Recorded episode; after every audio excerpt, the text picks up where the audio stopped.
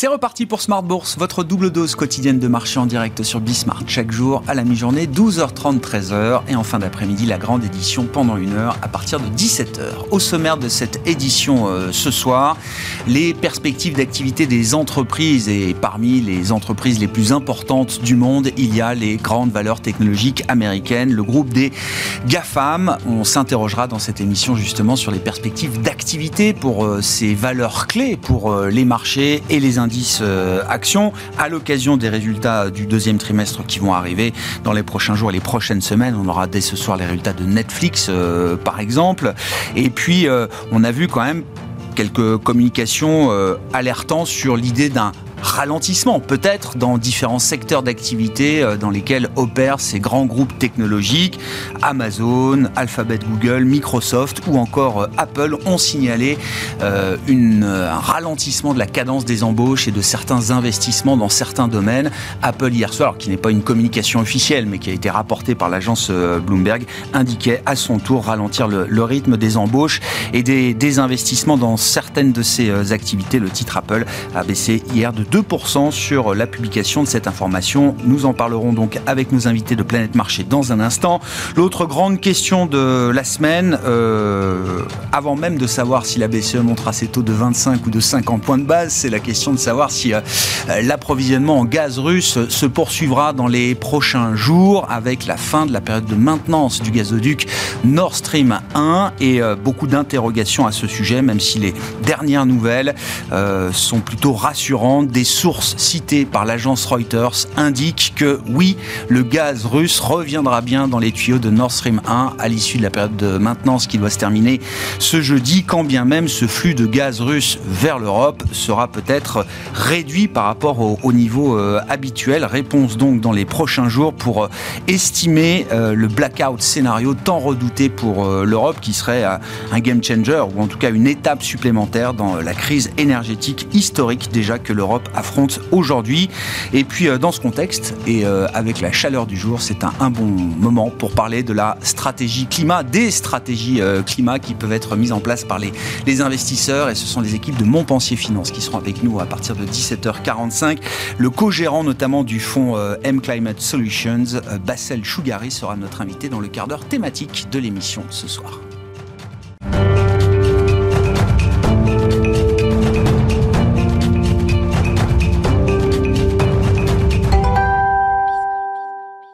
Les dernières nouvelles, effectivement, indiquant que le gaz russe devrait euh, revenir après la période de maintenance qui a euh, maintenu euh, le, flux à zéro à travers Nord Stream 1 pendant quelques jours. On fait bondir les marchés puisqu'on gagne quasiment 2% cette fin de séance en Europe. Les infos clés détaillées par Alix Nguyen. Hésitante jusqu'alors, la bourse de Paris évolue désormais dans le vert, portée par le rebond de Wall Street. Globalement, en ce début de saison de résultats du deuxième trimestre, en Europe comme aux États-Unis, le marché reste empreint d'une forte volatilité. À New York, les banques JP Morgan Chase, Morgan Stanley, Goldman Sachs et Bank of America caracolent en tête. A contrario, Netflix passe d'une couleur à l'autre alors que la plateforme doit publier ses trimestriels après la clôture de Wall Street. Du côté des banques centrales, d'après une info Bloomberg jeudi à l'occasion de ce qui représentera son premier resserrement monétaire depuis 2011. La BCE pourrait opter pour une hausse de 50 points de base, soit le double de ce qui avait été annoncé le mois dernier. Christine Lagarde s'attellerait à trouver un accord sur un mécanisme anti-fragmentation, ce dernier restant à finaliser. L'outil fait l'objet de négociations au sein du Conseil des gouverneurs avec comme monnaie d'échange une hausse plus forte qu'annoncée des taux directeurs.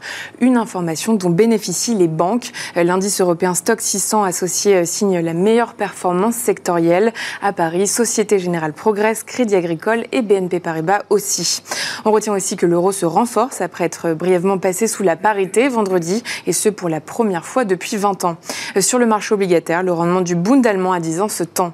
S'agissant du reste des valeurs à suivre aujourd'hui, Bloomberg rapportait hier soir qu'Apple compte limiter ses recrutements et investissements l'an prochain, anticipant de ce fait un ralentissement économique. Les fournisseurs européens de la marque sont globalement en baisse. Le stock 600 de la technologie en fait les frais. À Paris, ST Microelectronics recule.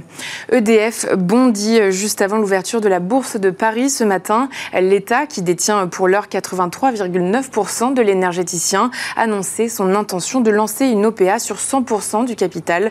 L'opération devrait lui coûter 9,7 milliards d'euros.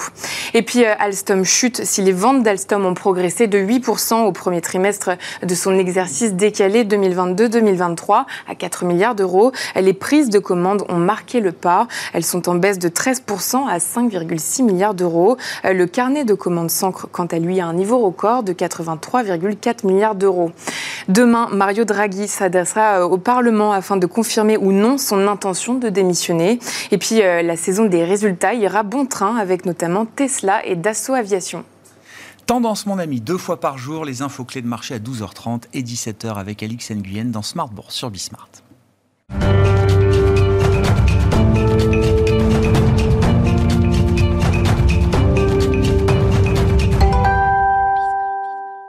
Trois invités avec nous chaque soir pour décrypter les mouvements de la planète marché. Sophie Chevelier est avec nous, gérante allocataire chez Dorval Asset Management. Bonsoir Sophie. Bonsoir de quoi? Merci d'être là. Merci à Christian Parizeau de nous accompagner ce soir également. Bonsoir Christian. Bonsoir. Vous êtes économiste et président d'Altair Economics et Pierre-Alexis Dumont avec nous également en plateau. Bonsoir Pierre-Alexis. Bonsoir Grégoire. Vous êtes directeur de la gestion actions et convertibles de Groupama Asset Management. On va parler de l'Europe, du gaz, de la Banque Centrale euh, Européenne, mais je voulais quand même qu'on prenne quelques minutes. Je me tourne vers vous Christian parce que je sais que je vous écoute depuis euh, très longtemps et on a vécu ensemble l'avènement de la tech euh, américaine, des, euh, des GAFAM. Et, c'est vrai que, mis bout à bout, on a quand même pas mal de communications qui, qui pointent vers un ralentissement de l'activité même de ces, de ces groupes. je ne parle pas du plan boursier, hein. il y avait un sujet de valorisation, le marché l'a traité au moins en partie, on va dire, sur les premiers mois de cette année 2022. Se pose la question des perspectives d'activité. coup sur coup, en quelques semaines, quelques mois, on a Amazon Amazon, Alphabet Google, Microsoft et hier Apple qui nous disent, alors parfois par des canaux de communication euh, non officiels, hein, euh, Apple c'est l'agence Bloomberg qui nous rapporte euh, les, informations d'hier sur Apple, mais ces groupes-là nous disent tous qu'ils vont ralentir leur rythme d'embauche on ne licencie pas, mais on ralentit les embauches et qu'ils vont ralentir également un certain nombre de, de capex, de capacités, d'investissements dans certains domaines pour se préparer à une conjoncture qui serait moins favorable. Euh, j'ai pas vécu toutes les crises et j'ai pas notamment vécu la crise des dot-com, mais euh, depuis la grande crise financière, la crise euh, souveraine en Europe et la crise du Covid, j'ai pas eu le sentiment d'avoir jamais entendu ce genre de discours au sein du groupe des, des GAFAM. Même ces dernières crises ont à chaque fois été plutôt des, des accélérateurs pour ces groupes, alors qu'ils étaient dans une pente ascendante, évidemment, en termes de, de business. Est-ce que là, il y a quelque chose qui euh, ressemble à un, un tournant euh, structurel, peut-être, du, du régime d'activité de ces entreprises? Alors, il y a plusieurs éléments. Je pense qu'on est sur plusieurs couches qui sont mises l'une sur l'autre. Et puis, on va s'apercevoir surtout qu'il ne faut plus employer le mot valeur technologique. Il faudra peut-être un petit peu euh, sélectionner et dire celles qui sont les plus sensibles, euh, celles qu'on. Alors, première chose, il y avait la grande idée, euh, celui qui est dominant, il prend tout le marché bah, déjà on s'aperçoit que c'est pas vrai. Netflix était largement dominant et il fait face à une concurrence avec Disney, avec d'autres, et on s'est aperçu que finalement il pouvait être aussi euh, très affecté par la concurrence. Deuxième idée préconçue, c'est euh, finalement on allait consommer euh, tous les biens technologiques, c'était quelque chose qui était acquis, insensible, acyclique. on continuait d'acheter son smartphone quoi qu'il arrivait parce qu'on voulait avoir le dernier smartphone, le dernier processeur, etc. Et donc on avait finalement une demande qui était pas du tout liée à la conjoncture économique. Sauf que là, on a un choc véritablement euh, historique sur le pouvoir d'achat des ménages. Alors historique parce que c'est très concentré dans le temps, c'est très violent, et on s'aperçoit qu'il y a quand même un vrai effet euh, de sélection dans le comportement des ménages, et euh, ce qui n'est pas essentiel, eh ben on le met de côté. Et là, on s'est aperçu que certains biens technologiques sont peut-être pas essentiels dans notre vie tous les jours. Est-ce que c'est nécessaire d'avoir un abonnement à Netflix quand vous avez un problème pour mettre l'essence dans votre voiture? On se dit qu'il vaut peut-être mieux mettre l'argent dans l'essence que dans l'abonnement à Netflix. Est-ce que c'est essentiel aujourd'hui de, changer de smartphone tous les ans, euh, alors qu'il y a, bon, il y a aussi un petit problème d'innovation, on va dire, mais on va mettre ça de côté. Mais aujourd'hui, quand on a des problèmes d'achat alimentaire, de, de, biens alimentaires, on va peut-être garder un an de plus son smartphone, et donc on s'aperçoit que finalement, c'est pas forcément un bien qui est euh, totalement euh, insensible à la conjoncture. Donc il y a cet élément-là qui commence à apparaître, et on se dit que finalement, ces valeurs à un moment donné, elles souffrent quand même de l'environnement actuel. Mais c'est aussi parce que on est sur un choc sur le pouvoir d'achat des ménages qui est quand même historiquement fort. On a tendance à l'oublier, mais euh, il faut remonter à pas mal d'années pour voir un choc aussi violent en si peu de temps. Et donc, plus ces entreprises sont proches du consommateur, plus elles risquent d'avoir des difficultés. On voit euh, véritablement un écart de discours qui est en train de se mettre en place en ce moment. Euh, si je vous prends les bons résultats, alors je ne parle pas boursièrement, hein, je parle vraiment au niveau fondamental parce qu'elle baisse euh, suite à ses résultats IBM. Mais si on vous prenait IBM, Oracle, sur les parties logicielles, investissement dans l'informatique dématérialisée, tout ça, donc tout ce qui concerne les entreprises, on reste sur des environnements très favorables, des, une demande très solide. Alors ça se comprend. Oracle nous disait, les entreprises aujourd'hui investissent énormément pour améliorer leur chaîne d'approvisionnement et donc ils, ils investissent dans des logiciels pour gérer leur chaîne d'approvisionnement. C'est normal, c'est devenu clé. Donc il a, il a une très forte demande là-dessus. Euh, sur les investissements des entreprises, ça se comprend aussi parce que les entreprises aujourd'hui affichent des bons résultats parce qu'elles ont, euh, elles ont la capacité à monter les prix. Si, sinon, il n'y a pas d'inflation hein, si elles ne montaient pas les prix. Donc les entreprises aujourd'hui ne souffrent pas. C'est les ménages qui souffrent aujourd'hui, c'est leur pouvoir d'achat. Mais les entreprises aujourd'hui, elles ont des hausses de coûts, elles augmentent les prix et donc derrière, euh, finalement, elles maintiennent leur marge. je ne dis pas que ça va durer éternellement, parce qu'on voit que le consommateur va quand même en souffrir et ça va, ils vont être rattrapés. Mais à court terme, aujourd'hui, on voit que ça se passe plutôt bien, et donc elles, ont, elles sont incitées à investir. Et dans les investissements qu'elles font le plus aujourd'hui et qui est vraiment très dynamique, et on le voit, c'est les investissements immatériels, c'est les investissements informatiques, logiciels, etc. Donc on a vraiment une dichotomie qui va s'opérer, à mon avis. C'est toutes les, toutes les valeurs technologiques très dépendantes du consommateur qui sont pas forcément essentielles qui vont souffrir Hmm. et tout ce qui est plus lié aux entreprises qui, va mieux résister, à mon avis. Et quand, quand, une, euh, quand une GAFAM euh, parle de, de ralentir les embauches, slowing hiring, est-ce que ça correspond à l'idée d'un profit warning? Est-ce qu'à la fin, ça se retrouvera dans la capacité de ces entreprises à générer mm. des profits tels qu'elles l'ont généré dans la décennie précédente? Alors ça casse l'image quand même, ça casse l'image de valeur de croissance, euh, puisqu'on sait que dans les, dans les technologies, la, croissance, c'est les ingénieurs, c'est le nombre d'ingénieurs qu'on met, c'est l'intelligence humaine qu'on met, euh, c'est pas la production du smartphone qui compte, qui est fabriqué en Chine, c'est véritablement ce qu'on, l'intelligence qu'on y met. Et donc euh, aujourd'hui, c'est vrai que quand on parle de ralentissement, ça veut dire innovation moins forte, ça veut dire peut-être des rotations de produits moins forts. Alors, faut pas, faut pas non plus surréagir euh, face à. En plus, on ne sait pas euh, ce qui va être fait. Euh, on pourrait aussi avoir des choix. Et euh, ce qui risque de se passer, à mon avis, dans le secteur technologique, comme vous avez des perspectives de croissance euh, beaucoup moins fortes, que de peut-être de pression plus forte sur les marges, ça veut dire qu'on va sélectionner euh, les projets d'investissement. Et c'est vrai, on le sait. Aujourd'hui, il y a beaucoup d'entreprises dans le secteur technologique qui ont un peu investi dans tout sans trop regarder la rentabilité. On a surinvesti, il y a des surcapacités, bah, il, y a, de l'offre en trop aujourd'hui dans l'univers technologique. On peut en parler hein, sur sur Meta qui a beaucoup investi sur quelque chose qui est un peu fumeux euh, de ces futurs réseaux. Euh, bon, on verra ce que ça donnera, mais il y a pas mal d'investissements qui sont un peu incertains. On le voit, alors sans rentrer dans le détail, mais tout ce qui est voiture aussi autonome, on voit qu'il y a énormément de problèmes de coûts, de rentabilité, qu'on a eu des, sommes énormes d'investis. Donc il y aura sûrement une certaine rationalisation, à mon avis, qui va s'opérer, parce qu'il y a un durcissement des conditions financières quelque part, faut pas l'oublier. Euh, tout ce qu'a pu faire aujourd'hui Tesla, c'est parce qu'il s'était très facile de lever de l'argent, pas cher, et donc finalement d'investir dans la construction de nouvelles usines. Euh, et donc euh, derrière, c'était un avantage compétitif et ça expliquait aussi le résultat et les bons résultats derrière. Quand ça vous coûte pas cher en capital, c'est facile aussi de faire des profits derrière. Pierre-Alexis, depuis dix ans, alors le sujet de la valorisation a toujours été un sujet de discussion permanent autour des GAFAM. la question des profits a jamais été vraiment un sujet de débat euh, chez les investisseurs.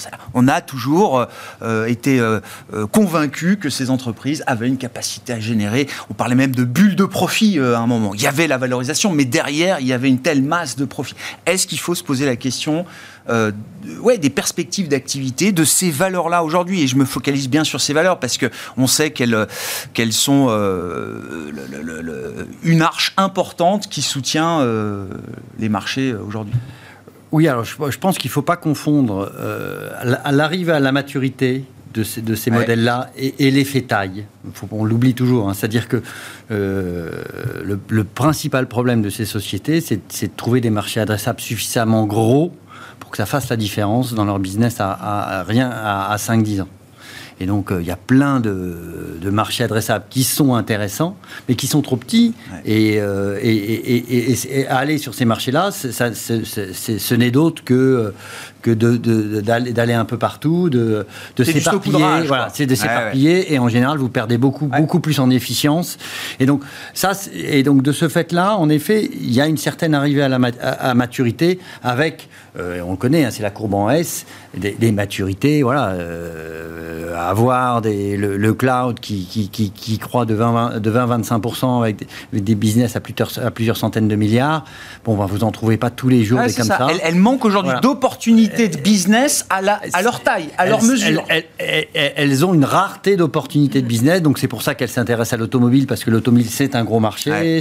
Mais il y a plein de business. La santé, on a beaucoup parlé de la, santé, aussi. Qui intéresse, c'est un gros marché mais il y a plein de, segments d'opportunités mmh. qu'elles ne prendront pas parce que c'est trop petit. et ce, serait, ce, serait de, l'éparpillement. Donc ça, je pense que c'est la première chose. Et donc, on va avoir, en effet, euh, peu, peu, ou prou, euh, des, des, croissances qui vont se normaliser, avec en plus, en effet, avec la pandémie, un effet accélérateur sur beaucoup de ces business-là. On, parlait euh, des smartphones, c'est vrai qu'on a beaucoup dépensé en biens parce qu'on était confiné. Mhm. On va sans doute plus dépenser en services, moins dépenser en biens. Et donc ça, on a souvent, voilà, vous avez, vous avez quand même des cycles, même dans les, sur, sur les smartphones. Et là, on va rentrer, on part d'un point très très haut sur beaucoup beaucoup de ces business. Et donc, ça peut faire apparaître qu'on est dans des retours à la normalité, voire une décroissance, mais c'est plus pour moi un retour à la normale de, de, de, beaucoup de, ces business-là. Donc ça, c'est le premier point. Le deuxième point, par contre, ça reste quand même des business qui seront assez résilients.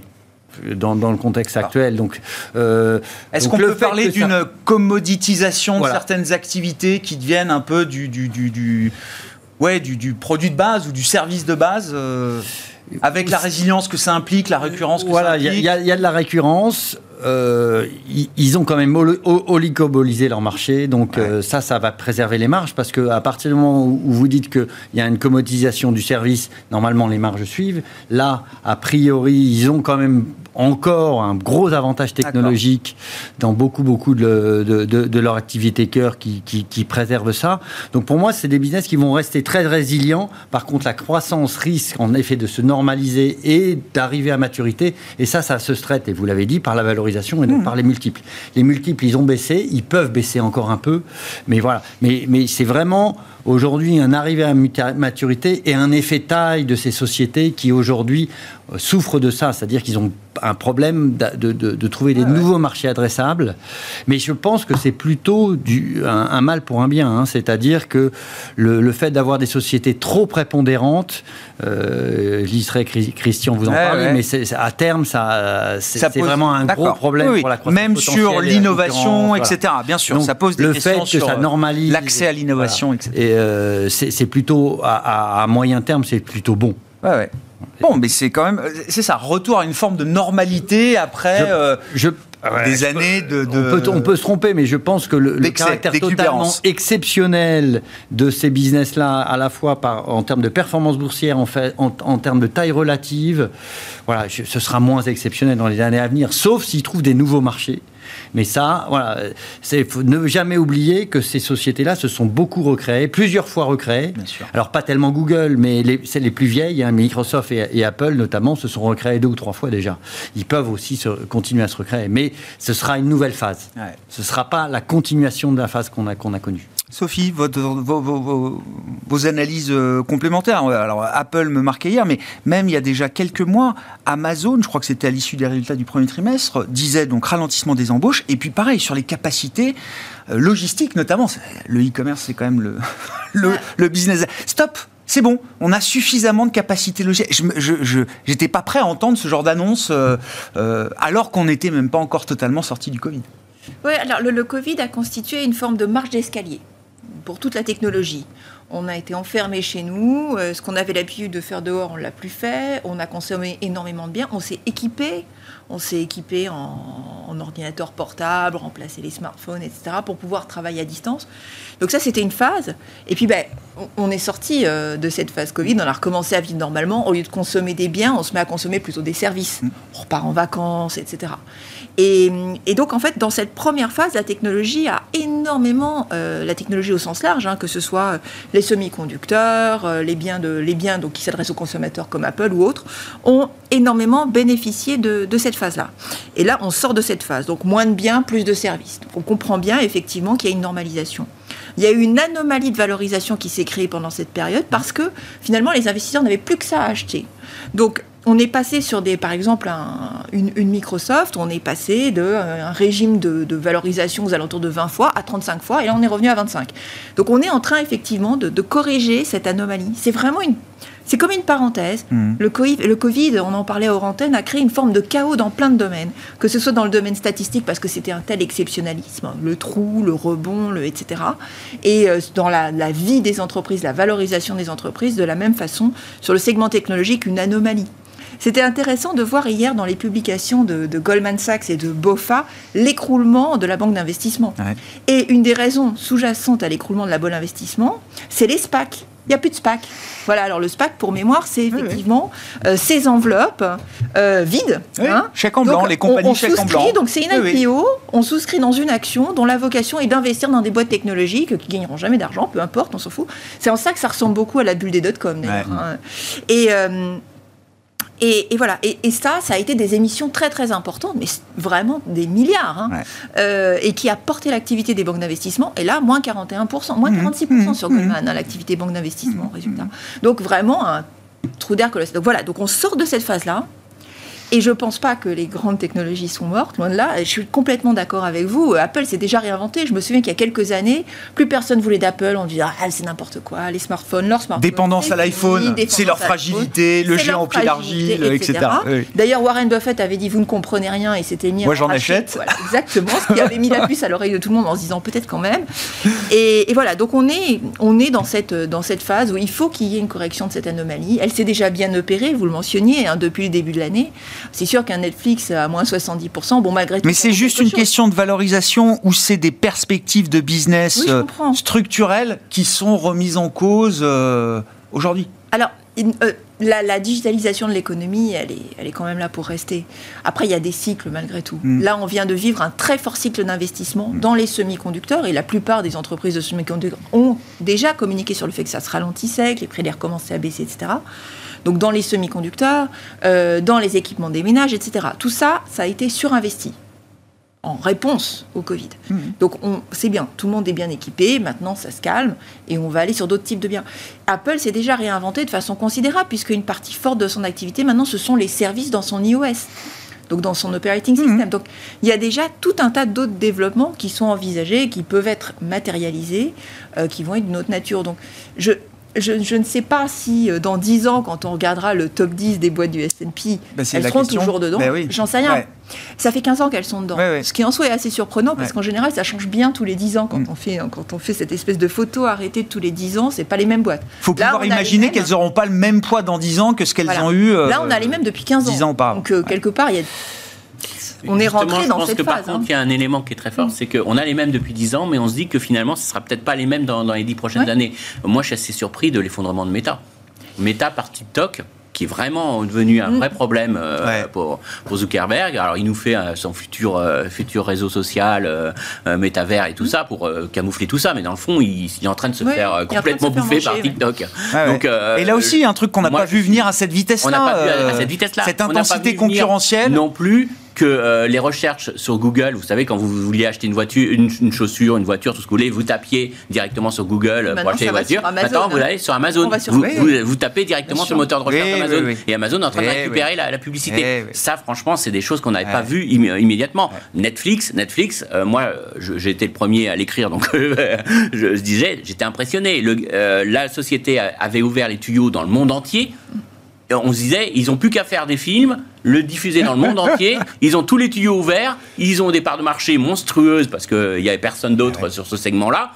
Bah, ils étaient indestructibles. Bah là, d'un seul coup, Disney, tous, les, tous, les gros, tous, les gros sont arrivés et ils, sont en train de leur, manger des parts de marché. Et, l'idée que d'avoir les tuyaux, c'était suffisant pour garder une, une barrière à l'entrée et garder une position monopolistique. Donc c'est pour ça, il y a aussi un petit élément qui change quand même, c'est qu'on est tous en tête le premier, il peut être très déficitaire parce que avoir une part de marché énorme ah bah ça nécessite des investissements colossaux. Ça nécessite des investissements, mais ça vous fait une barrière à l'entrée. Oui, oui. Et là, ce qu'on est en train de s'apercevoir quand même, c'est qu'il y a pas mal de barrières à l'entrée qui sautent dans ce secteur. Donc il n'y a pas que des aspects. Euh, bon, on a on a l'effet Covid, tout ça, mais il y, a, quand même des. Il y a un paradigme, un environnement concurrentiel qui change. Ça dépend des métiers. C'est parce que les métiers des softwares sont pas les mêmes. Voilà. Microsoft, c'est l'exemple typique. Par contre, voilà. Euh, par et même Apple. Dans tout ce qui est euh, tout ce qui est informatique dématérialisée. Mm. Par contre, là, il y a, on voit que ça va être très difficile d'attaquer Microsoft mm.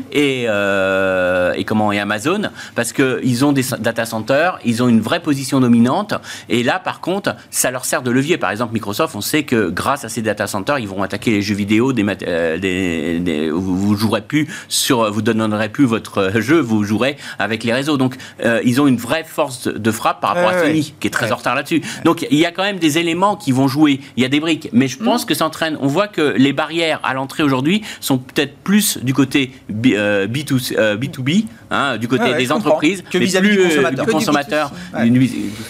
Au-delà des, seuls GAFAM, euh, un, mot quand même de ce qu'on attend des résultats du deuxième trimestre, euh, Pierre-Alexis. Euh, euh, alors stratégiquement, c'est un peu comme ça que je le dis, les gérants qui ont beaucoup de cash, ils, rêvent d'avoir un déluge de mauvaises nouvelles, de profit warning, qui finirait de nettoyer complètement le marché, d'avoir ce phénomène de capitulation. Ça, c'est pour ceux qui attendent de, redéployer leur, leur cash. Mais dans la réalité, est-ce qu'il faut imaginer un moment comme ça aussi, aussi mauvais pour les résultats des entreprises ou est-ce que c'est pas pour maintenant?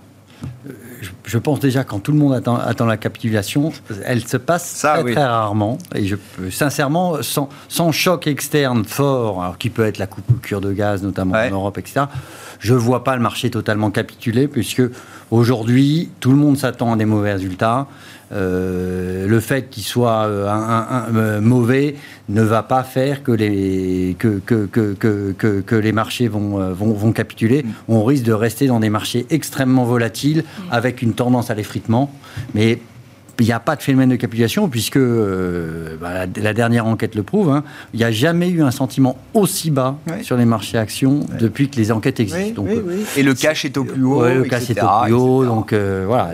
Et, la preuve en est, c'est que tout le monde attend que le marché baisse et là, il, a, il, remonte quasiment tous les jours. Voilà. Donc, euh, donc ça, je, pense qu'on n'a pas les conditions. Après, c'est pas pour ça que les, ces, ces résultats-là ne sont pas un test important. Euh, de euh, la résilience potentielle des, entreprises, tout simplement parce que beaucoup d'entre nous, et moi le premier, n'ont pas connu et les managements de situations d'inflation. Et donc on, on, sait que les, que les entreprises sont, se sont adaptées, sont beaucoup plus résilientes qu'avant, gèrent beaucoup, beaucoup mieux leur stock, et on le voit notamment dans, et c'est prouvé statistiquement d'ailleurs, hein, dans, les, dans, dans, dans, les, euh, dans, les dans les secteurs extrêmement cycliques. Maintenant, la cyclicité des résultats est beaucoup moins forte qu'elle n'a été. Hein. Euh, on parle même, même l'automobile, qui a les équipementiers, bon, c'est pas terrible mais c'est pas la catastrophe que ça aurait été il y a, il y a, il y a, 30 ans. Donc mm-hmm. euh, pourquoi? Parce qu'ils gèrent beaucoup mieux leur stock, ils ont, ils ont des capacités de réaction qui sont beaucoup plus, beaucoup plus rapides. Et ça, je pense que c'est quelque chose qu'il faut intégrer qui est structurel. Euh, et ça, ça plaide pour une résilience ça quand même. sans doute pour une résilience, parce qu'on peut, on peut beaucoup s'inquiéter quand vous regardez euh, les résultats par rapport au trend long terme des résultats, on est 20% trop haut. Quand vous regardez le niveau de marge, on, est euh, en effet à des niveaux de marge exceptionnels. Moi, je m'attends plutôt à, disons, beaucoup plus de différenciation. Ah voilà, des, des révisions baissières. Ça, on va avoir des révisions baissières, hein, mais de toute façon, on, est à plus 17% de croissance de résultats en Europe. Voilà. Si on enlève l'énergie et les, matériaux de base, déjà, ça baisse un peu. Oui, oui je suis d'accord. c'est encore euh, gonflé. c'est encore gonflé. Il n'y a, a, pas, a pas tellement de sujets. Mais, mais clairement, je m'attends à beaucoup plus de différenciation, mais euh, des facteurs de résilience, des facteurs de, quand même de la résilience euh, disons, relativement forte, en tout cas plus forte que, que, prévu. imagine. Or, évidemment, événement extrême, l'événement extrême, ce serait une récession lourde, là, qui ferait que la demande s'effondre. Et là, vous avez beau, vous avez beau pouvoir bien gérer votre production, le fait qu'il n'y ait plus de demande, de toute façon, vous avez, vous avez des pincements dans, sur les marges qui, qui, qui, qui, se font, alors qui se font de façon conjoncturelle assez rapide, parce que du coup, les, euh, très rapidement, les coûts aussi s'ajustent, hein, puisque euh, de, ce fait, on le voit d'ailleurs, les matières premières devraient baisser. Mais, mais, euh, mais si on reste dans des, dans, disons, dans des, dans des scénarios de soft landing ou de hmm. semi-hard landing, de récession industrielle sur du sur, sur de récession douce. Voilà, de récession douce. voilà. est-ce, est-ce qu'on aura ça? Nous, on pense qu'on aura quand même une récession un peu plus forte que ça.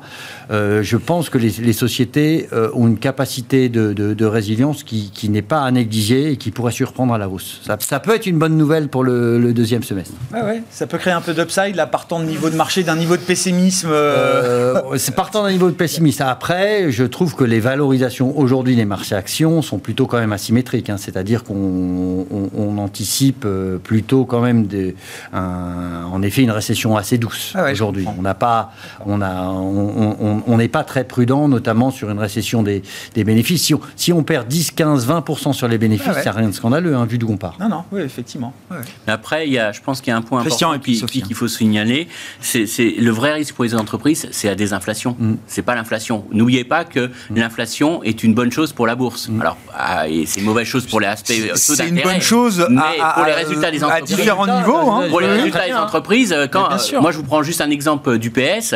UPS, c'était euh, plus 0,6% euh, sur, euh, sur leur chiffre d'affaires. c'est pas énorme, mais euh, derrière, ça veut dire qu'ils avaient répercuté toute la hausse des coûts puisque leur marge d'exploitation était stable et donc forcément les profits étaient en hausse puisque euh, chiffre d'affaires en hausse, euh, marge stable et donc mécaniquement les bénéfices en hausse. Je ne sais pas s'il y a une spirale prix-salaire, mais en tout cas il y a une spirale prix-profit. Ça c'est sûr. Et par contre, ce qu'il faut bien comprendre, c'est que là où ça va être dangereux, c'est maintenant. C'est-à-dire que si on a les chaînes d'approvisionnement qui s'améliorent, ça veut dire que les coûts du transport vont diminuer. Donc je vais être de nouveau concurrencé par mon par la Chine. je vais avoir aussi les activités qui vont reprendre, donc je vais moins pouvoir relever les prix de, de mes voitures. Donc c'est véritablement le mouvement de désinflation, la demande qui, se, qui est plus sélective, notamment sur les marques. C'est à partir de ce moment-là qu'on va commencer à avoir véritablement euh, des effets négatifs sur les résultats des boîtes. Donc il est à venir euh, l'impact. C'est pas l'inflation qui pose problème, c'est la désinflation. Mais dans les enquêtes, ce qui, ce qui ressortait réellement aussi, c'est qu'on a commencé à réviser en baisse quand même très très fortement. Mm. C'est-à-dire que, alors pas forcément les analyses qui sont toujours un petit peu en retard puisqu'ils dépendent de la communication mm. des boîtes, mais en tout cas les investisseurs, eux, ont nettement revu en baisse leurs anticipations de résultats et on le voit déjà. Et je suis d'accord avec Christian, je pense que les entreprises vont être le dernier, les dernières à le dire, mais c'est quand la, entre guillemets, quand la demande ralentit effectivement que là, elles se mettent à réviser. Elles le font pas en amont. Or, la demande, effectivement, va, va commencer à ralentir. C'est-à-dire qu'on monte les prix, on monte les prix, on les prix, la demande est forte. Mais la capacité à monter les prix n'existe que quand il y a de la demande. Mmh. Et le, au moment où effectivement la demande ralentit, on ne peut plus monter les prix. Et c'est là où on voit les pincements de marge. Donc ça n'est qu'à posteriori. Et c'est maintenant qu'on va le voir propos de ralentissement de la, demande. Donc c'est la récession la plus euh, attendue de l'histoire. Mhm. les, recherches Google sur euh, récession sont au plus haut historique. Non mais le problème, que ça répond pas à la question. La question, c'est, comme le disait Pierre-Alexis, l'intensité, l'ampleur, la profondeur du choc et du, du, euh, du retournement qu'on attend dans l'économie. Oui, j'aurais tendance à dire, mais vous le disiez bien tout à l'heure, que du point de vue de l'investissement, de notre point de vue à nous, nous, on a vraiment quasiment envie d'avoir une petite récession là au S2. Et, mais la question de fond, c'est une question qui est quand même beaucoup plus profonde, c'est que oui, du point de vue de redéployer du capital, on aimerait bien avoir cette opportunité. Mais est-ce que une petite récession au S2 serait suffisante pour calmer l'inflation. Et ça, c'est pas certain du tout. Parce que, en fait, aujourd'hui, il y a, pas mal d'études hein, académiques qu'on peut lire sur ce sujet, mais sur la, le, problème, en fait, d'inadéquation euh, entre les demandes d'emploi, le taux de mmh. chômage qui est trop faible, etc., il n'est pas certain qu'une contraction euh, du chômage euh, de 2%, par exemple, suffise vraiment à, ralentir l'inflation. Et donc, ce que ça veut dire, en sous-jacent, c'est qu'on peut avoir vraiment une, une économie de stop and go avec euh, les banques centrales qui, qui ralentissent l'économie, l'économie ralentit un petit peu, puis ça repart, mais très rapidement on se rend compte que ça n'a pas été Ça, suffisant. dur, Il faut ça. resserrer. Ça, c'est dur pour Et boursièrement, hein. c'est Ah, oui, oui. extrêmement difficile à, à négocier. Donc là, on peut effectivement avoir un. Tout le monde est très pessimiste, on révise en baisse. Donc on peut avoir, par exemple, sur des chiffres qui commencent à décélérer un petit peu sur l'inflation, ou effectivement sur un gaz qui n'est pas coupé, etc. Mm. On peut avoir un appel d'air Ouais, euh, vers le haut avec. euh, Mais c'est que partie remise, quoi. difficile, voilà. Et c'est difficile de voir quelque chose qui nous amène durablement. euh, La Banque des règlements internationaux, là, alors, euh, ce qu'on m'a rapporté, parce que j'ai pas lu le, le papier de la BRI, non, mais qui montrait qu'à partir d'un certain niveau d'inflation, au-delà de 5%, il y avait quand même des effets de, de- d'entraînement auto-alimenté et que, Oui. voilà, euh, que, effectivement, plus ça dure, plus euh, il y a des risques que ça continue, mais que le niveau d'inflation auquel on s'installe, effectivement, joue un rôle important dans le, le- l'ancrage, le désancrage des anticipations. Et il y a une question clé, et c'est ce que vous disiez sur le fait qu'on n'a jamais vécu avec l'inflation, c'est qu'est-ce que le marché vaut en termes de PE sur un niveau d'inflation plus élevé? Parce qu'aujourd'hui, il y a eu un très net dégonflement des valorisations, et le marché, il est en valo aujourd'hui. Euh, Si on repart en secular stagnation, c'est-à-dire la période qui, des dix années précédentes, on a envie d'acheter. On regarde de l'autre côté de la vallée, on se dit, ah, une petite récession, mais là, c'est pas cher, boum, j'achète. Mais si on, a, on rentre dans un régime d'inflation plus soutenu, Oui. ben, la nouvelle, euh, on va se réancrer à des niveaux de valorisation plus bas Ah oui. encore. Et donc, du coup, c'est très crois que complexe. dans ses dernières projections économiques sur euh, son horizon de, de prévision, la Fed prévoit euh, 2% plus d'inflation. Je crois que c'est 2,1 ou 2,3 qui doit être marqué horizon 2024 pour le, le, le PCE Les, que regarde les la Fed. banquiers hein. centraux euh, estiment qu'il leur faudra plus de 3 ans pour revenir. Oui, c'est ça. à- Et la BCE, ça doit être à 2,1, je C'est- crois, c'est sur l'horizon. 2024, la- la- ils sont encore en de- 2024 de prévision. Oui, c'est ça. objectif Voilà. hein, d'inflation. Ou c'est un moyen de nous dire qu'il faudra s'habituer Ah, à vivre façon, avec euh, on, on peut quelques dixièmes vite- d'inflation en peut- plus On peut que- passer que très ce vite à avait. 8% d'inflation, mais on ne reviendra pas euh, rapidement à 2%, quoi qu'il arrive, parce qu'il y a, il y a justement ces effets. Le choc est tellement violent qu'il y aura forcément des hausses de salaire. On peut, on peut pas non plus refuser, on peut pas dire aujourd'hui euh, les salaires euh, dans la zone euro globalement c'est 3,2%. Quand vous avez 8% d'inflation, c'est pas tenable. Donc à un moment donné, les entreprises seront obligées de lâcher en salaire, et donc forcément vous n'allez pas revenir à une inflation à 2 parce que vous n'allez pas re- revenir rapidement avec des taux de croissance euh, de salaire à 2-3% par an. Donc on sera forcément sur des rythmes plus élevés et donc forcément sur une inflation qui va quand même euh, persister un, un peu plus durablement. Pierre-Alexis, là, sur, je voulais réagir Oui, sur le côté stop and go. euh, Oui, je, je- je- moi, nous, ce qui, ce qui justifie notre position prudente, c'est pas tellement le- la- l'arrivée de la récession, hein, parce qu'on on considère. C'est évidemment. euh, le, le manque de visibilité et le nombre de, et, et en- et- et le nombre de risques baissiers qu'on voit en plus de ce que de- d'une situation de récession normale. Et, et- et je pense que c'est clé, c'est-à-dire que euh, tout le monde a envie de se, se repositionner rapidement, puisque en secular sta- stagnation, les phases de correction ont été extrêmement rapides et les rebonds très très très, très forts. Euh, attention, euh, on n'est pas du tout, Non. on n'est plus du tout en secular stagnation pour le moment, et on va, on va pas, on va pas le, y re-rentrer avant quand même, même en étant optimiste sur la partie infla- inflation, avant 18 mois, 24 mois, euh, sans doute. Et, et- et de ce fait, le nombre de risques baissiers que vous pouvez avoir, je parle même pas de la géopolitique, mais en effet de, euh, de euh, euh, le fait qu'il faille monter plus les taux, le fait de que euh, bah, les taux remontent, la- on, on a, on, a, on a des stop and go euh, rapides, des cycles, des cycles rapides qui font que, euh, au final, les actifs risqués sont considérés comme, comme plus risqués qu'avant. Et donc, si vous êtes plus risqué qu'avant, ouais. mais vous faites baisser les multiples, hein, euh, bien évidemment, avec des taux en plus qui ont tendance à remonter, qui, oui. qui offrent une alternative. Donc, c'est vraiment aujourd'hui le fait que cette situation très compliquée d'une euh, du- du- d'une inflation qui repart avec, euh, avec, avec, avec une récession et avec en plus un peu des changements de paradigme politique Mhm. font que euh, je pense, euh, pas nous, notre, notre, notre, côté prudent, c'est vraiment euh, le risque plutôt que le rendement. C'est-à-dire qu'aujourd'hui, on considère quand, que vous, quand vous avez un, une- un- quand vous raisonnez en couple rendement-risque, on n'a pas assez de rendement pour le risque-prix. Ouais, c'est ça. La, la- la C'est- chasse au rendement à tout prix, euh, Voilà. il faut que ça se calme un petit peu, quoi. Exactement. Ouais, ouais. Très clair. Euh, oui.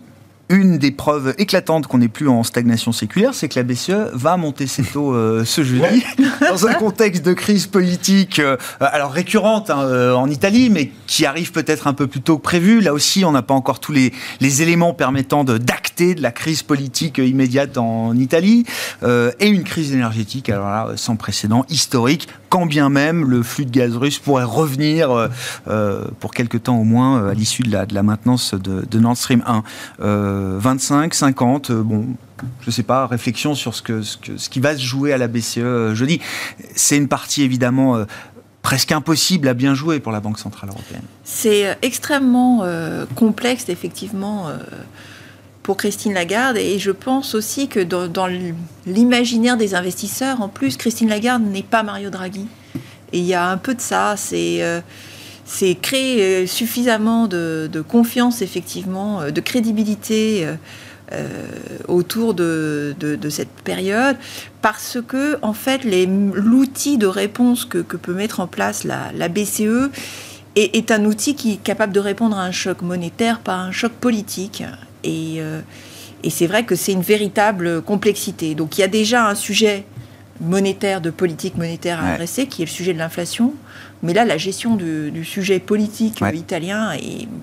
Voilà, quoi. Donc la fragmentation, l'inflation, et là, la politique, bon, la politique, la BCE ne peut pas gérer la politique italienne. Donc. Ben non.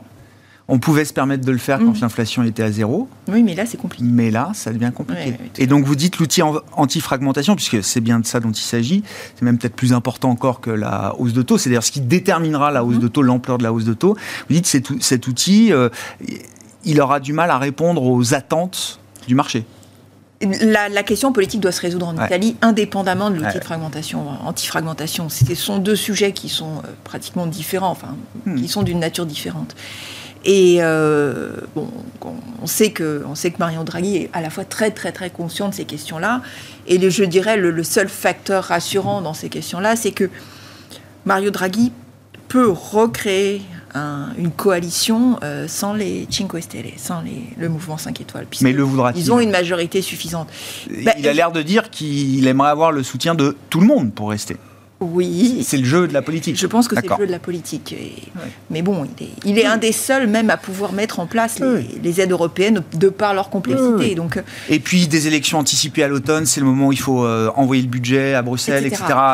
Donc, euh, il, y a, quand même un chemin possible pour qu'il reste. Oui. Peut-être jusqu'aux élections prévues en 2020. Voilà, donc c'est un, bras, un bras de fer, c'est un bras de fer qui est très important. Je Sachant que, le mouvement 5 étoiles est, dans les sondages est, très bas. Donc il a pas le mouvement 5 étoiles n'a pas forcément un intérêt très fort à avoir des élections. C'est la droite et l'extrême droite hein, qui sont plus haut dans euh, donc c'est les frères d'Italie. Et, c'est eux, eux qui créent la crise politique. Donc euh, est-ce qu'ils ne sont pas dans un jeu de. Euh, de... Bah, le problème c'est que le mouvement 5 étoiles, ils sont tellement. entre eux, ils se tapent tellement dessus que je pense que le, déjà, les ennemis. Au sein, au sein du mouvement 5 étoiles, avoir une position commune, ça va, ça va être difficile. Hein, donc, et, ça, va être quoi, ça va être quoi la philosophie du programme anti-fragmentation de la Banque Centrale Européenne? Qu'avait peut-être pas prévu elle non plus que la crise politique en Italie mm. referait surface euh, aussi vite. Le, le, jour même peut-être de sa décision. Mm. Alors ce qu'il faut voir, c'est que cet outil, il doit déjà euh, montrer que c'est pas du quantitative easing. Mm. Alors du quantitative easing, c'est quoi? C'est que je crée 100 euros pour acheter de la dette. Alors ça c'est très bien, ça rentre dans mon bilan et je garde la dette dans mon bilan. Donc ça veut dire que je j'enlève cet endettement aux États parce qu'il faut pas oublier que quand la Banque de France a 30% de la dette de l'État français, euh, quand l'État français paye ses intérêts sur ces 30% de dette, c'est reversé à l'État français. Donc c'est une dette qui ne coûte rien aux États. Donc du quantitative easing, c'est vraiment très important. Ça envoie un message création monétaire, ça envoie un message dette qui vaut zéro en coût un coût de dette d'endettement zéro et donc c'est un message très fort là maintenant elle peut plus faire ce message parce qu'elle a une inflation à 8 elle peut plus dire aux États euh, faites du déficit budgétaire et ça vous coûtera zéro donc euh, l'outil anti-fragmentation ils vont très clairement dire c'est un outil de liquidité c'est pas un outil de quantitative Ça veut dire quoi? Ça veut dire que ce que j'achète aujourd'hui, je le revends aussi. Donc ça, déjà, ça va être important à, faire passer le message. C'est un outil de trading. Je veux pas que les spreads s'écartent. Si ça va trop loin, j'agis. Alors donc déjà, c'est un peu ça l'outil. Deuxième chose, on ne veut pas que ça augmente la taille du bilan, puisque si on augmente la taille du bilan de la BCE, ça veut dire qu'on crée de la monnaie. Et donc c'est pas compatible. On cherche l'inverse aujourd'hui. C'est quand même difficile d'envoyer un message, je lutte contre l'inflation, mais je, je, fais marcher un planche à billets. Donc il va falloir stériliser. Alors le meilleur, idéalement, ça serait de dire je vends de la dette allemande, j'achète de la dette italienne. Ça, c'est efficace, c'est génial. Mm. Sauf que politiquement, c'est pas tenable. Vous dites aux Allemands, je demande votre dette, puisque ça mhm. sort du bilan de la, banque, mais je diminue la dette italienne. C'est pas du tout gérable du tout, politiquement. Donc elle sera obligée de reprendre cette liquidité et elle va reprendre cette liquidité sur le secteur bancaire. C'est le seul moyen. Donc ça veut dire que quand on va avoir les banques qui vont demander des refinancements, eh ben, si j'ai créé 100 euros pour acheter la dette italienne, ça sera 100 euros que je donnerai moins, euh, en moins aux banques.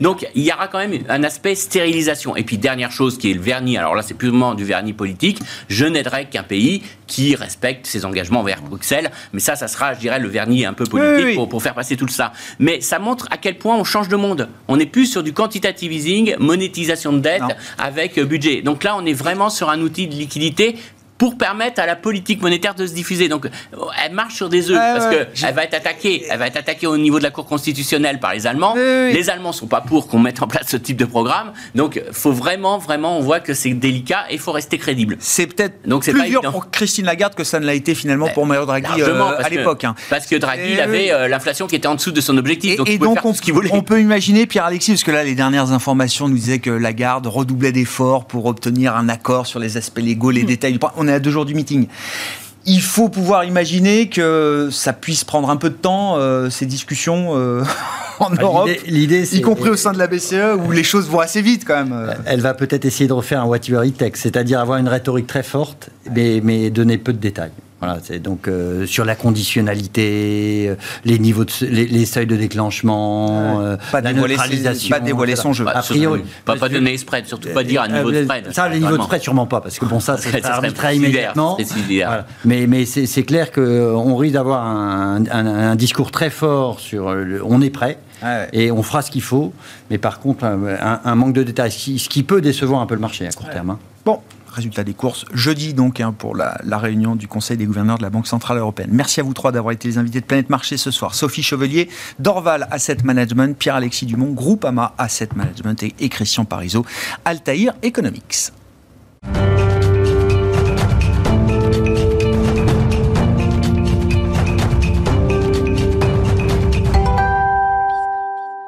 Le dernier quart d'heure de Smart Bourse, c'est le quart d'heure thématique. Le thème ce soir, c'est celui du euh, climat. Je disais, c'est une bonne journée pour parler des stratégies euh, climat, mais euh, c'est toujours un bon moment pour parler du climat. Bassel Fugari est à mes côtés en plateau, gérant action thématique et internationale chez Montpensier Finance. Bonsoir Bassel. C'est vous qui me disiez ça en, aparté juste avant qu'on prenne l'antenne. Effectivement, alors c'est vrai que dans le contexte actuel, on va dire que les enjeux climatiques redeviennent une actualité brûlante, si vous me passez l'expression. Vous co-gérez chez Montpensier Finance Avec Nicolas Kiffer, le, le fonds M Climate Solutions. Euh, euh, un des aspects, euh, alors assez, enfin, nouveau, pas pour vous, mais face à la crise énergétique historique que l'Europe affronte, qui soulève la question de l'indépendance de la sécurité énergétique, vient sur le devant de la scène la notion de sobriété et d'efficacité énergétique. évidemment, on en entend parler depuis un moment, mais là, il y a véritablement, enfin, une urgence, une nécessité absolue à mettre en œuvre cette sobriété, cette efficacité euh, énergétique dont on parle euh, depuis longtemps c'est un, vecteur clé d'investissement dans la stratégie M Climate Solutions, euh, C'est en partie un vecteur clé, mais en fait, c'est pas si nouveau. On a eu la chasse au gaspillage dans les années 70. Ah bah oui, oui. Alors voilà, c'est pas nouveau, mais ça nous ramène 50 ans en arrière. exactement. Mais en fait, faut pas aborder la transition climatique comme uniquement un problème. C'est pas un problème, c'est une multitude de problèmes. Et vous savez que chez Montpensier, on dit toujours investir pour un avenir durable. Et en fait, investir pour un avenir durable, c'est en partie des produits comme M Climate Solutions mais c'est aussi un travail de pédagogie vis-à-vis des investisseurs. On a par exemple publié un livre blanc, mais c'est aussi pour vous, pour moi, pour les entreprises, mm. c'est d'être plus citoyen.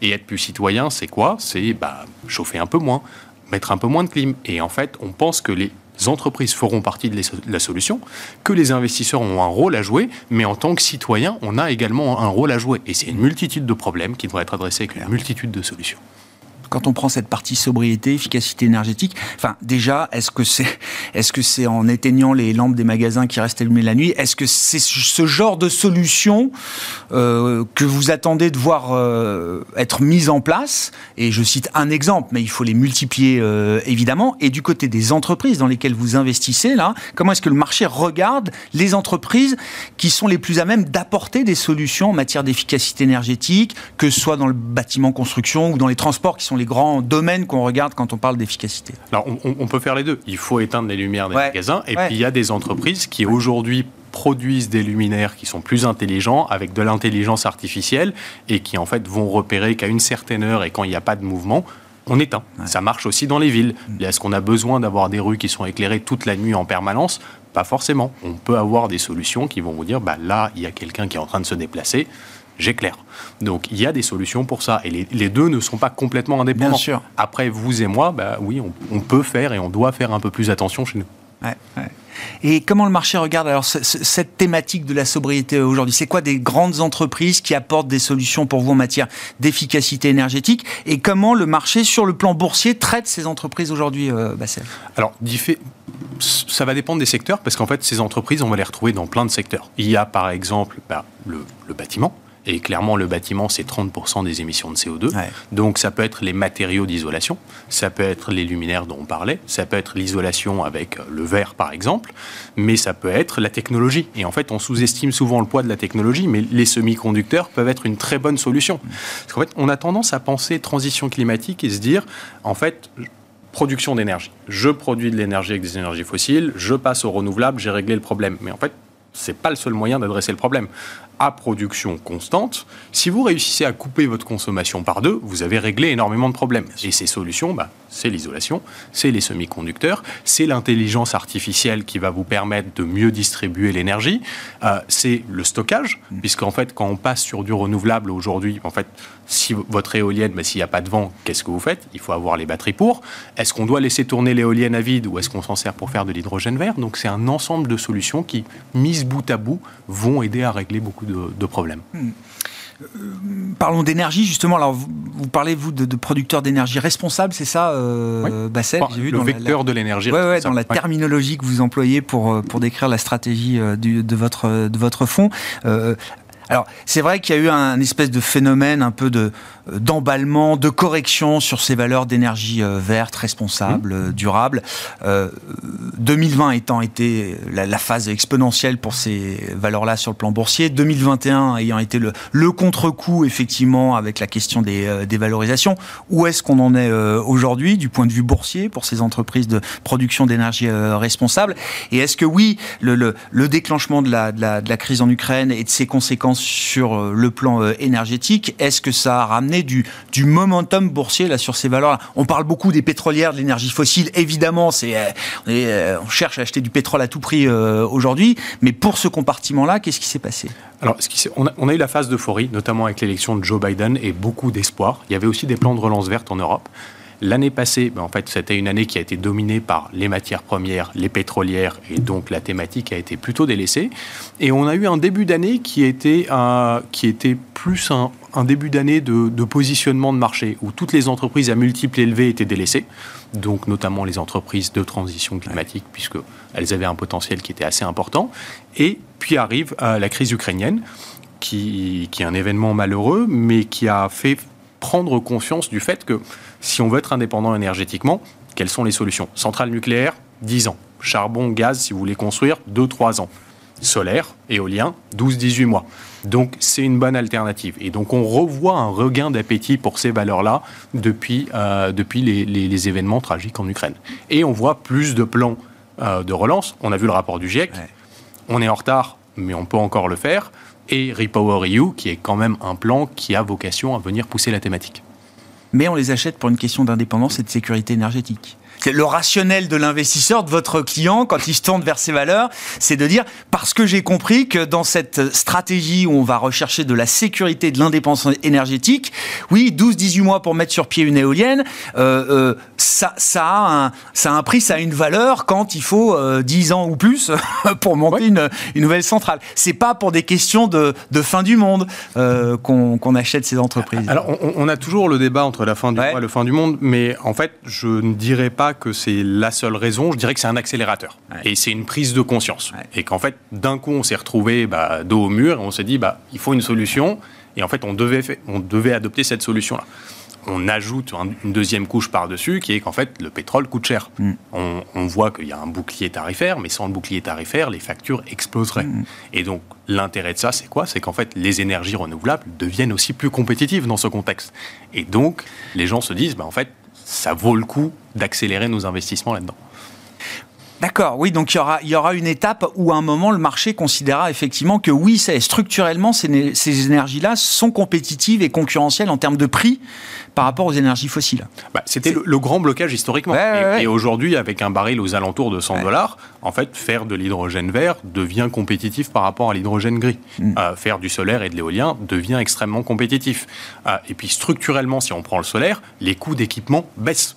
Donc euh, le, grand argument qui, ou le frein a toujours été qu'on considérait que la transition énergétique pouvait être inflationniste. Or, avec des prix du pétrole et des énergies fossiles qui sont extrêmement élevés, des prix d'équipement, en ce moment il y a un contexte de supply chain, etc., mais qui ont tendance à baisser, on peut même avoir un angle déflationniste pour le déploiement du renouvelable. Mm. Et en ce moment, tout le monde essaye de courir et de se battre contre l'inflation. Donc c'est un autre positif pour la thématique. Euh, comment vous regardez le, risque politique liée aux, enjeux climatiques et de la transition euh, écologique. Alors, il y, a eu la phase effectivement de, prise de conscience. Euh, le consensus s'est formé. Tout le monde considère que oui, le dérèglement climatique est une, une réalité euh, aujourd'hui. Je crois qu'il n'y a plus de doute là-dessus dans la communauté des investisseurs, en tout cas, Bassel. Néanmoins, je constate que chaque fois qu'on parle d'une d'une réglementation, euh, de durcir peut-être un, un environnement euh, réglementaire pour avancer sur cette transition, j'ai l'impression que ça, euh, ça polarise de plus en plus. Qu'on retrouve une polarisation politique très très forte sur ces euh, questions, euh, au risque à un moment même peut-être de, d'arriver à un point de blocage, voire une capitulation. Ce qui se passe aux États-Unis est pas neutre. Vous l'avez rappelé, l'élection de Biden a été un espoir formidable pour l'ensemble de ce, de, ce secteur, en tout cas de cette, cette transition. Et puis boum, la Cour suprême, très active ces derniers temps, nous dit finalement l'agence environnementale dont on pensait qu'elle allait avoir des pouvoirs presque de coercition pour faire avancer les choses. Eh ben non, ce ne sera pas le cas. Alors, c'est le, débat euh, très, très dans l'émotion n'est pas nouveau. Il suffit de regarder euh, l'histoire du nucléaire en Allemagne. Il y a toujours eu des débats extrêmement animés. Et, en fait, si on va aux États-Unis, parce qu'en ce moment, il y a pas mal de bruit aux États-Unis, où on a l'administration Biden qui a un plan, et puis, en fait, euh, bah, ses opposants qui, au plan régional, prennent des décisions contraires on est quand même en train de voir que, typiquement, quand il y a eu une plainte qui a été portée pour interdire des, importations de certains produits, eh bien, le président Biden a pris les initiatives pour et a dit, ben, dans ce cas-là, j'enlève les tarifs douaniers pour mmh. le solaire. Donc, il y a des points de friction, mais généralement, on arrive à en sortir par le haut, surtout qu'aujourd'hui, les Européens, les Américains, les Chinois ont des objectifs de réduction de CO2 qui sont clairs, qui sont officiels et auxquels ils vont devoir se tenir. Hmm. C'est devenu aussi une course au climat aujourd'hui. L'Europe, les États-Unis ne peuvent pas se permettre d'être dépassés par la Chine, puisque ça serait géopolitiquement compliqué euh, d'être dépassés est-ce qu'il y a un risque quand même qu'on arrive à une limite en matière d'acceptation euh, sociale, politique, dans le contexte qu'on connaît, fin du monde, fin du mois, etc. Mais euh, encore une fois, chaque débat devient de plus en plus politisé. L'exemple du moteur thermique en Europe, et pourtant l'Europe est en pointe avec un consensus très fort derrière ces, ces questions euh, climatiques, mais on voit que la question du moteur thermique, elle, elle divise, elle fracture, y compris dans des populations qui sont conscientes et qui pensent que oui, il faut faire une transition énergétique et écologique. Je, vais revenir au tout début de, notre conversation, mais c'est pas uniquement aux États de le faire. Et quand on parle de prise de conscience chez Montpensier, on parle d'une prise de conscience collective qui est au niveau des citoyens, des États et des entreprises. Et tout le monde a un rôle à jouer. Et donc clairement, les États doivent faire quelque chose. Euh, les, nous, dans l'industrie, ben, on doit continuer notre travail de pédagogie, hmm. mais les entreprises ont aussi un rôle à jouer. Et donc les investisseurs et clairement, c'est cet ensemble-là qui fera bouger les lignes. Il ne faut pas s'attendre juste se dire j'attends des gouvernements de le faire. On a également une responsabilité en tant que citoyen et les entreprises l'ont compris et l'acceptent et c'est ce qui va faire bouger, vraiment bouger les lignes, comme je disais. Mais vous, en tant qu'investisseur, en net, par exemple, la fin du moteur thermique euh, tel qu'il est décidé euh, et prévu en Europe, en net, c'est positif? C'est une bonne chose?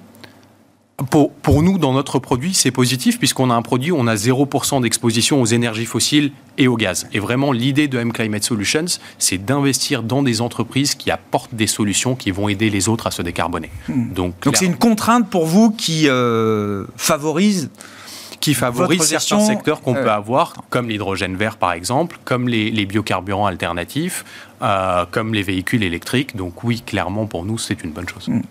Merci beaucoup Bassel, merci pour cette discussion sur les enjeux climatiques et la stratégie climat que vous défendez chez Montpensier Finance avec Nicolas Kiffer que je cite, hein, qui est le, co-gérant là aussi du fonds M Climate Solutions, Bassel Chougari, gérant action thématique et internationale chez Montpensier Finance, qui était l'invité du quart d'heure thématique de Smart Bourse ce soir.